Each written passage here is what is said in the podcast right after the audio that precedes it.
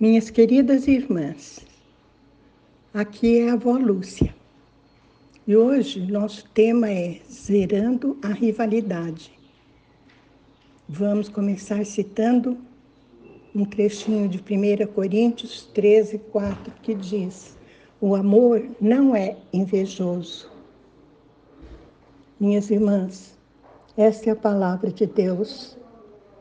Pai querido, nós queremos aprender com a tua palavra, a andar de acordo com a tua vontade, porque sabemos que estás nos levando à santidade e a tua palavra nos comunica vida, alento e força para te obedecer.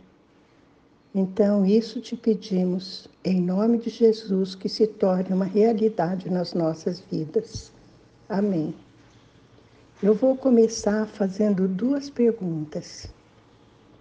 O que há na natureza humana que nos faz sentir bem quando jogamos na lama pessoas que são famosas? O que há na natureza humana que nos faz sentir bem quando as faltas, tolices e defeitos de uma pessoa se tornam públicos? Porque ninguém pode negar que lá no fundinho do nosso coração isso nos traz satisfação porque essa é a natureza humana, é a sua natureza de pecado, é a sua natureza carnal. E o que é que faz a gente se sentir bem com a desgraça dos outros? É a inveja, minhas irmãs. A inveja providencia a lama que as falhas jogam sobre o sucesso você pode apostar que você, se você deixar sua marca positiva no mundo, vai aparecer alguém com uma borracha tentando apagá-la. O que é então a inveja?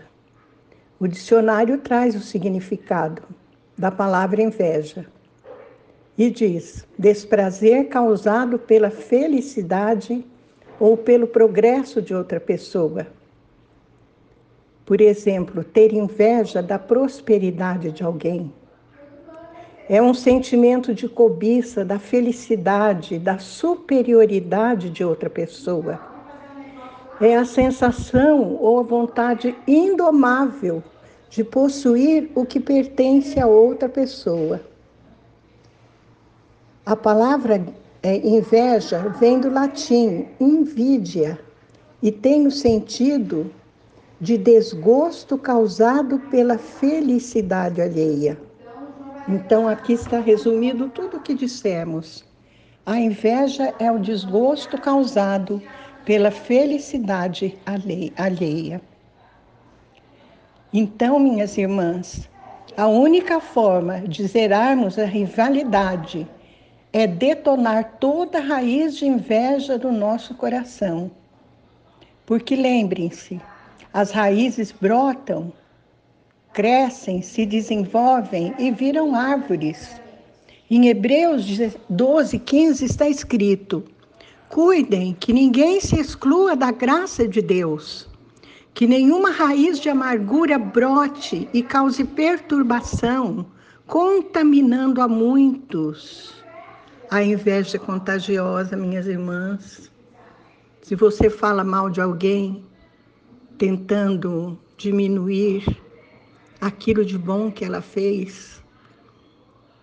Esse falar mal contagia outras pessoas, porque no fundo todo mundo quer falar mal aí, por isso existem as rodinhas de fofoqueiras. Ai, irmãs, não caiamos nessa armadilha.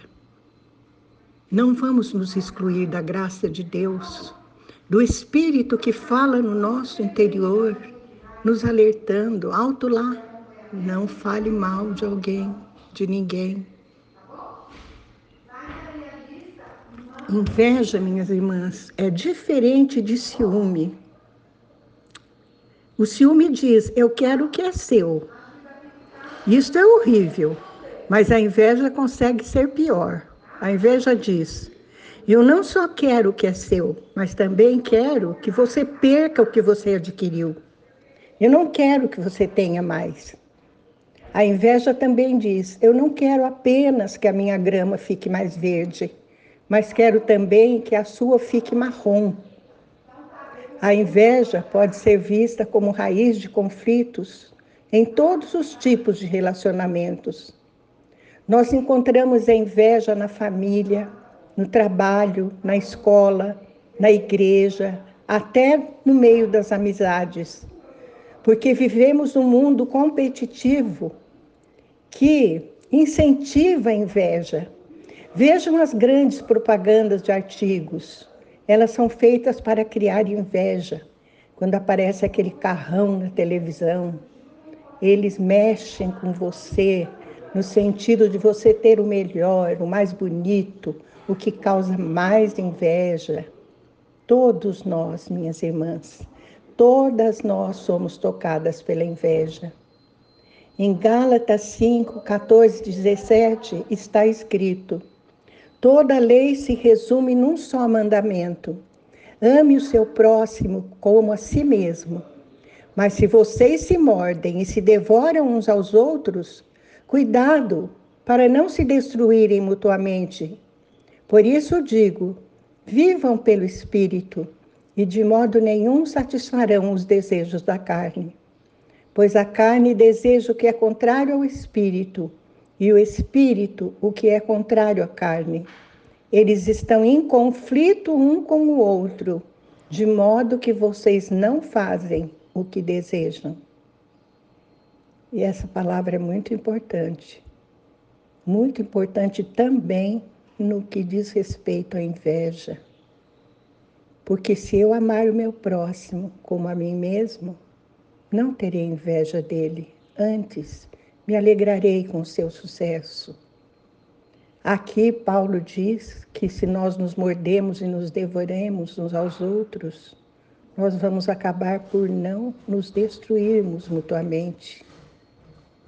E ele nos exorta: vivam pelo Espírito, e de modo nenhum satisfarão os desejos da carne. Pois a carne, minhas irmãs, deseja o que é contrário ao Espírito, e o Espírito que é contrário à carne. Então é uma luta, é um conflito constante para que a gente não faça o que deseja, mas aquilo que o Senhor quer que façamos. Amém? Vamos orar. Pai querido, retira de nós todo sentimento, Senhor, sobretudo de inveja, que nos afasta de Ti, Senhor, e que toma conta do nosso ser. Ensina-nos, Pai, a amar o próximo como a nós mesmos, a nos alegrarmos com o sucesso do outro, a não darmos lugar para a carne que é tão poderosa dentro de nós, mas que possamos viver pelo Espírito, de modo a fazer a tua vontade, que é boa, agradável e perfeita. Isto te pedimos em nome de Jesus. Amém.